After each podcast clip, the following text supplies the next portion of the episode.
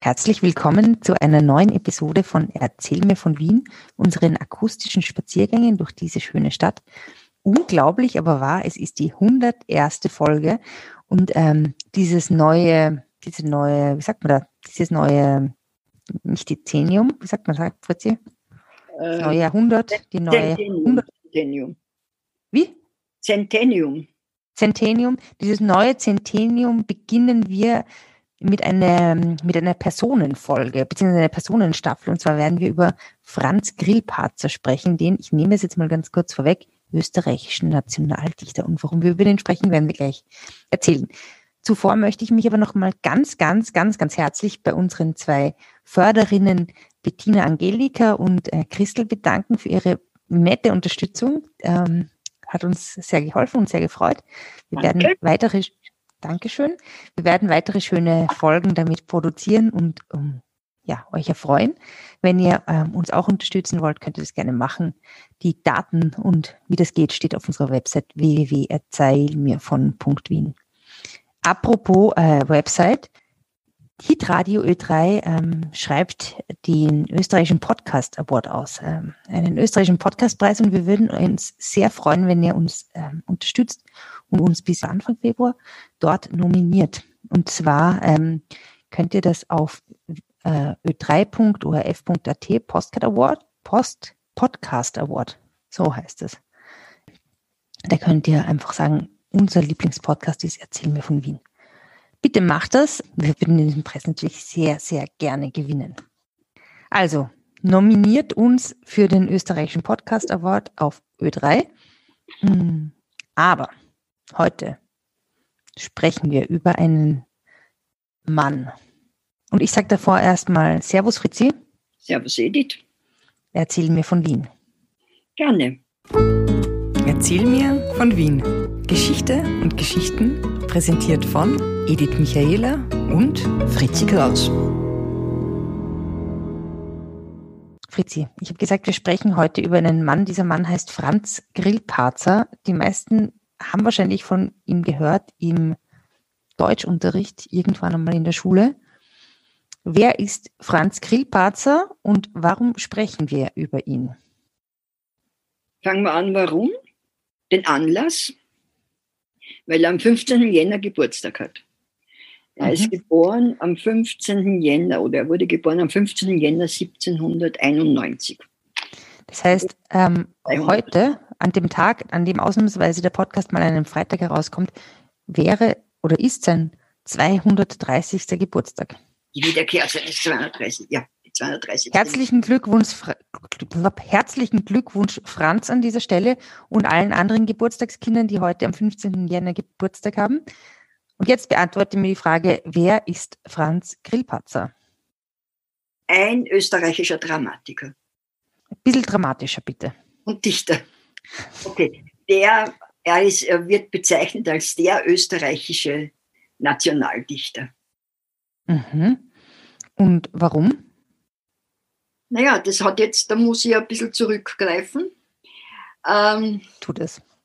Grillparzer ist äh, gestorben mit 81, drei Tage noch, äh, fünf Tage noch oder sechs Tage nach seinem Geburtstag, nach seinem 81. Äh, also im Jahre 9, äh, 1871. Ich kann nämlich auch ganz schön schnell rechnen. Nein, 1872. Äh, okay. 1800, ja, 1872. Okay, ich kann doch nicht so gut rechnen wie du. Aber ja, das hast mich verwirrt. Äh, aber eigentlich habe ich einen Blödsinn gesagt, weil sie hängt ja gar nicht mit seinem Tod zusammen, sondern mit seinem 80. Geburtstag. Äh, der am 15. Jänner 1871 war. Und du als Historikerin weißt ja genau, was im Jänner 1871, womit verbindest du den Jänner 1871? Hm, also ich verbinde ähm, eigentlich den Jänner 1871 jetzt noch nichts mit was Speziellem, aber das Jahr 1870 verbinde ich mit dem Französisch-Deutschen Krieg. Genau, und was war die Folge vom Französisch-Deutschen Krieg?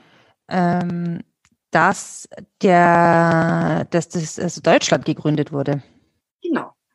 Äh, und es ist, äh, es war ja bis dahin, oder das Ganze 18. Jahrhundert, äh, 19. Jahrhundert, äh, zumindest in der ersten Hälfte, immer die Frage große oder Kleindeu kleindeutsche Lösung. Genau. Die also, großdeutsche Lösung heißt ähm, also alle Deutschen.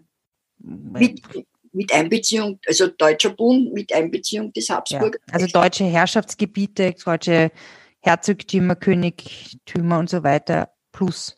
Also Deutsch hat geheißen, auch Österreich gehört dazu. Das Habsburgerreich, also Oder Österreich. Das Habsburgerreich gehört dazu. Das war die großdeutsche Lösung und die kleindeutsche Lösung heißt das Ganze ohne Ganze Österreich, Habsburgerreich.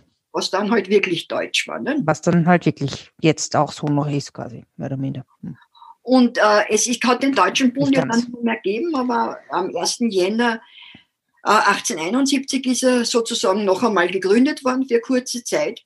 Und am 18. Jänner, also drei Tage nach Grillbatzers 80. Geburtstag, äh, ist in Versailles diese Zeremonie gewesen. In der sich Kaiser Wilhelm zum Kaiser äh, nennen hat lassen. Deutschen Reiches, genau. Da ist es ja. die Gründung des Deutschen Reiches. So, und jetzt war. War natürlich irgendwie deppert für die Österreicher, weil die, die wollten doch Kaiser sein, oder? Weil wir sind Kaiser. Naja, das glaube ich eigentlich nicht, das haben schon gewusst, aber ich meine, ähm, man hat also gebraucht sozusagen äh, äh, äh identitätsstiftende Figur und da war der Grillparzer besonders gut geeignet, weil erstens hat er, war 80 sehr hoch geehrt, sehr doch bekannt. Äh, zweitens war er jemand, der immer wieder betont hat, dass er Österreich bis zum Kindischsein liebt. So wie du? So, so, wie ich will. Und äh, hat, hat aber auch immer gesagt, dass er ein Deutscher ist. Mhm. Ja, und was ja, ne, was ja ganz eine andere Bedeutung hat, als zur Nation Deutschland zu gehören, sondern er war halt in diesem Vielvölkerreich der Habsburger, war mhm. er halt einer von der Deutschen oder in dem vielen Nationenreich einer der deutschen Nation oder der deutschen Volksgruppe mhm. sozusagen. So wie es halt auch Tschechen gegeben hat oder Ungarn oder. Das war ja nichts, das war ja nichts, nichts, was, das, was halt nachher bei der Nazizeit äh, in, in Verruf sozusagen gekommen ist. Mhm. Äh, und der deutschen Bevölkerungsgruppe zugehörig, hat er sich gefühlt. Ja, genau. Und da hat mhm. zu seinem 80. Geburtstag hat, war eine große Feier, die war ausgerichtet vom, Presse, äh, vom damaligen Journalisten- und Schriftstellerverband Concordia. Ach was. Da war er Ehrenmitglied. Und ja, die Concordia, wenn irgendwas war, war Concordia war, ist nicht hm. Vielleicht sollte ich zu meinem 80. Geburtstag auch eine Feier dort planen lassen, aber das ist noch ein bisschen Zeit. Du hast noch Zeit, kannst nachdenken. Das Vielleicht zu deinem 80. Geburtstag. das haben wir auch noch Zeit, haben wir auch noch Zeit. Haben wir auch noch Zeit. Äh, und da hat der Burgtheater Heinrich Laube, der damalige, die Ehrenansprache gehalten und der hat gesagt, unser Grillparzer ist der österreichische Nationaldichter. Und das war halt sehr, ja, er ist als Klassiker, als, als Nachfahre von äh, Goethe und Schiller oder Schiller und Goethe äh, äh, ja, äh, bezeichnet worden und der Österreicher. Und das Ganze hat sich natürlich wiederholt 1945, mhm. wo man ja wieder identitätsstiftende Figur äh, gebraucht hat. Mhm. Da ist er noch. Also ich, ich, ja, ich glaube, sogar das Burg, soweit ich mich erinnern kann, ähm, damals in unserer Burgtheaterfolge ist ja sogar die erste Aufführung nach dem Zweiten Weltkrieg, war ja auch Grillparzer. War das nicht König Ottokars Glück und Ende?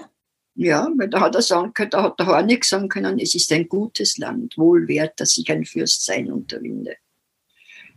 Und Tja. war, ja, ja, und das ist. Mhm. Okay. Ja, also gut. Wer ist Grillpatzer? Und jetzt mal so, ähm, kannst du den so ein bisschen einbetten in die Zeit? Weil das ist ja eigentlich schon ganz interessant. Er ist ja 1800, ähm, äh, Entschuldigung, 1791 geboren worden und 1872 verstorben.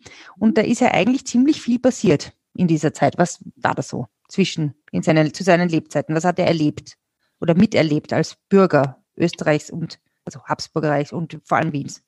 Sagen wir, was sie während seiner Lebzeiten abgespielt hat. Genau. Also er ist äh, geboren 1791, das heißt ein Jahr nachdem der Josef II gestorben ist. Also nicht einmal mhm. ein Jahr, sondern im Jahr nach dem Todesjahr von Josef II. Mhm. Das heißt, er hat als Kaiser, äh, der Kaiser war der Leopold II. der mhm. erste Kaiser. Äh, die Marie Antoinette hat noch gelebt in Frankreich, wie er, äh, äh, mhm. wie er geboren wurde. Die ist erst im Jahr drauf geköpft worden oder sogar zwei Jahre drauf, das weiß ich jetzt nicht ganz genau. Äh, dann äh, hat er, war der nächste Kaiser der Franz II. Erste. Mhm. Dann hat er schon sehr als, als denkender Mensch die napoleonischen Belagerungen Wiens erlebt, 1805 mhm. 1809. Mhm. Äh, dann ist äh, diese, der ganze Metternich, die ganze Metternich-Zeit, Biedermeier, Vormärz, ähm, diese äh, ganze Ausgeschlossenheit, diese Zensur, die Bewachung des Ausgeschlossenseins von der politischen Betätigung, was aber wieder andererseits zu einer kulturellen Hochblüte mhm. geführt hat. Äh, und äh, die waren also Schubert, der Bauernfeld, der Schober, der, der Daffinger, der Moritz von Schwind. Also das waren alles Leute, die, die damals halt in diesem kleinen Wien, das ja noch von Mauern umgeben war, mhm. äh, eben der erste Bezirk eigentlich de facto der war. Bezirk, der heutige, die sind sozusagen von Party zu Party, haben sie getroffen zu Schubertabenden und alles Mögliche. Und die, äh, die, die Familie mütterlicherseits von Grillparzer, die Sonnleitners, waren ja sehr große äh, äh, groß, waren ja Größen im Kulturleben von Wien. Mhm, mhm. Also das heißt, er war da auch fix eingebunden. Dann war ähm, 1848, über das wir auch eine Podcast-Folge gemacht haben, das hat er auch miterlebt. Da war schon als sehr erwachsener, reifer Mann. Da war sehr erwachsen schon. Da hat er ja im, im, da hat er ja im Sommer oder im, im also noch vor Oktober auf jeden Fall, äh, geschrieben, dieses äh, Lobgedicht auf den Radetzky. Glück mhm. auf, mein Feldherr führe den Streich, das ja heute nur am Radetzky-Denkmal unten verewigt ist. Wo ist das Radetzky-Denkmal? Vor dem Kriegs-, also vor dem Ministeriumsgebäude. In, Im dritten, da bei dem Donaukanal, oder? Stummling, Stummling. Auf der, auf der Seite steht dieses große Radetzky-Denkmal, das ursprünglich am Hof gestanden ist und jetzt eben dort steht. Mhm. Und mit diesem Glück auf, mein Feldherr führe den Streich, da zeigt sich schon seine Zerrissenheit, wer war eigentlich komplett gänger Metternich und hat dann äh, und gegen diese Reaktion, nee, reaktionären Dinge und hat dann dieses Lobgedicht auf einen Menschen geschrieben, der die Leute niederkartätschen hat lassen, also die Revolutionäre. Mhm. Und da wäre sie im, ähm, im Oktober 48 fast an den Kragen gegangen, aber das würde jetzt zu weit führen. Ja, und dann hat er erlebt den Neo-Absolutismus mit dem jungen Kaiser Franz Josef. Äh, und dann halt die Wandlung zur Konstitution, also dass er Konstitution gekommen ist, dass er Verfassung gekommen ist.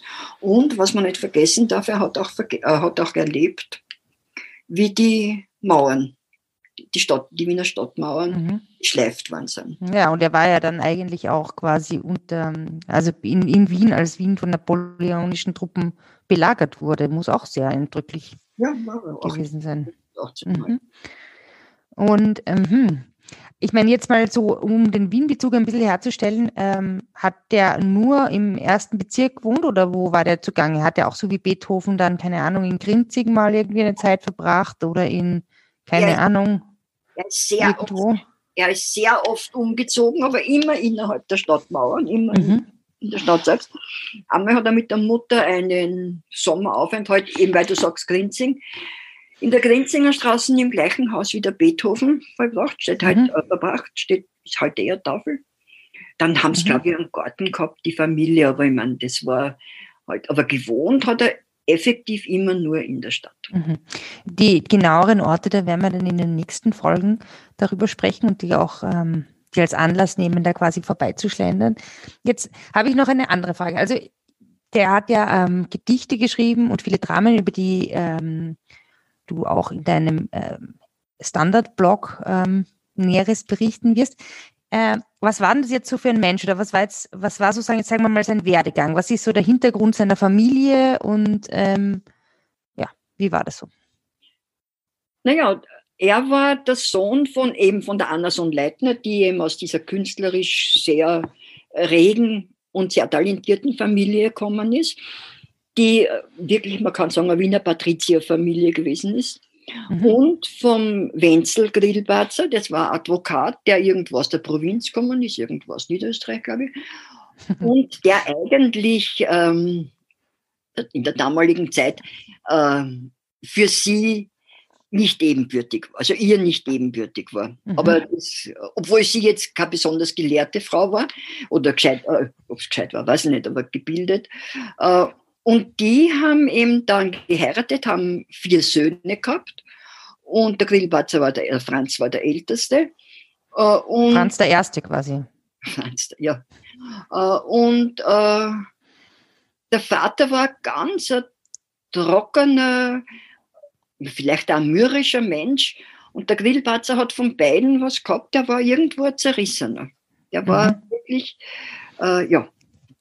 Also zerrissen zwischen diesem künstlerisch kreativen und dem äh, sehr trockenen, bisschen langweiligen vielleicht sogar?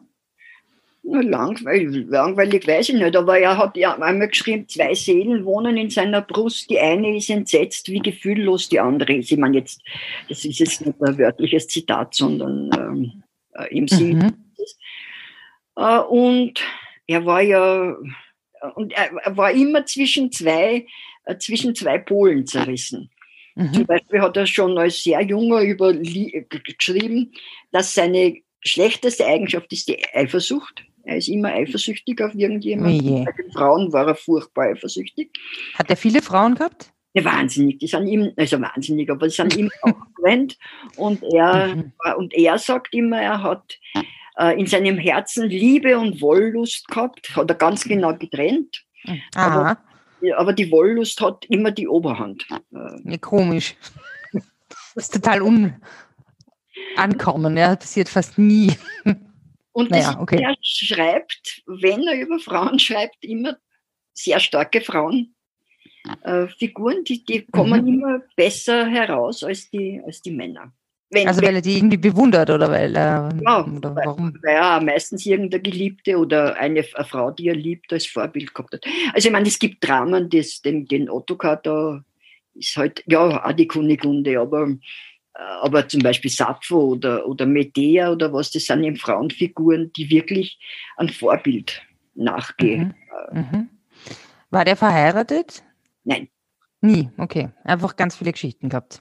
Er hat, ich glaube, der hat ja die Kathi Fröhlich gehabt, die er, äh, mit der er als verlobt gegolten hat. Mhm. Äh, aber er war, er hat, er immer zu, er ist immer zurückgeschreckt, weil es war ihm furchtbar zu denken, dass irgendwer unangemeldet in sein Zimmer kommen könnte. Oh und äh, das Schrecklichste war ihm überhaupt, dass er glaubt, dass man sich voreinander womöglich waschen würde. Also das war ihm, das war ihm so ein un, äh, okay. unglaublicher Gedanke. Und dann hat ihn einmal Aha. gefragt, warum er nicht heiraten. Da hat gesagt, ganz einfach, ich fürchte, Weil ich mich nicht waschen will? Nein, ich fürchte mich, hat er gesagt fürchten. Oh Gott, oh Gott. Also, so, oi, oi, oi. Und er war so vom, vom Charakter her, ich habe, äh, äh, dass er,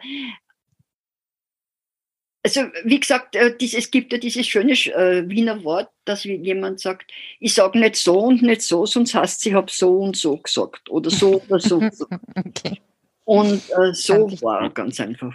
So oder so war er dann. Und auch, und er hat schon auch diese österreichische Geschmeidigkeit gehabt. Also er wollte sich nicht festlegen. Und das ist sicher nicht. Okay. Hm, und jetzt nochmal zu den, zu den Eckdaten, als er in dieser, in dieser Bürgersfamilie ähm, gewesen hat, dann halt eine Schulbildung wahrscheinlich eine ganz gute genossen und hat dann, glaube ich, Jus studiert, oder?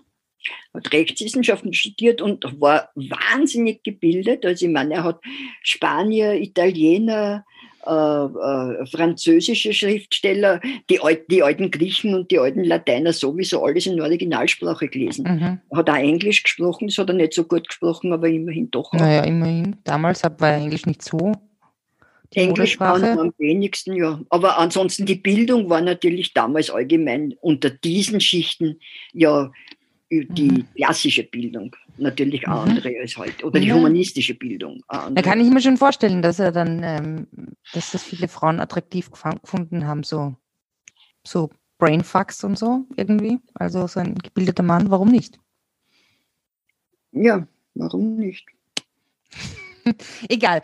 Ähm, was, war, was hat er dann so gearbeitet? Ich meine, ich kenne ja eigentlich nur diese Geschichte, dass der so ein Beamter war und eigentlich seine ganze ähm, Arbeitszeit dazu genutzt hat, um seine, seine Werke zu schreiben. Wo das hat er da, das war auch so. Das Als was hat er da gearbeitet? Beamter für? Im Finanzministerium, also in der Hofkammer. Ah, ja. Der Hofkammer hm. war, äh, äh, der, der Finanzminister, der Graf Stadion, hat ihn sehr protegiert.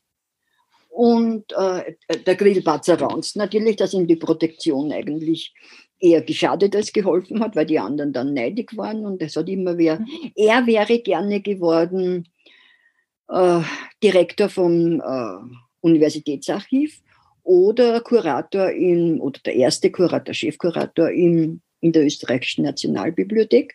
Das ist ihm aber nie gelungen und dann ist er dann in den frühen 30er Jahren ist er Direktor vom Hof, Hofkammerarchiv. Also das heißt, also, da sind die Akten, die Finanzakten abgelegt worden, die kein Mensch jemals mehr braucht hat dann wahrscheinlich. Mhm. Und äh, da hat er eben dann wirklich Zeit gehabt, sich seiner Schreiberei zu widmen. Naja, ist doch gut. Oder hat er auch mal Urlaub gemacht? Viel Vom Urlaub. Der ist gereist. Äh, noch, er ist nach Italien, nach Deutschland, in die Türkei, nach Frankreich. Also mhm. Griechenland, Türkei, nach Frankreich, nach England.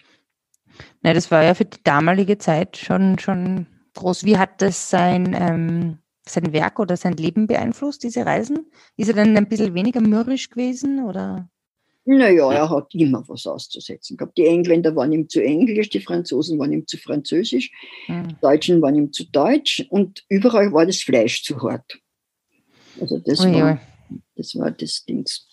Aber naja, er hat das gut. Ja. Und ja, hat den Goethe mhm. kennengelernt, also alle möglichen Sachen. Also eigentlich hat er ein ganz cooles Leben gehabt. So Reisen, Schreiben, Party machen und so weiter. Frauen. In Wien leben, was natürlich das Beste überhaupt ist, auf der ganzen Welt immer schon. Ja, damals ein bisschen überwacht. Damals, ja, das würde also, ich jetzt nicht, ich meine, das ist jetzt nicht, ich meine, anders halt jetzt, aber. Anders überwacht als jetzt, ja. Ja.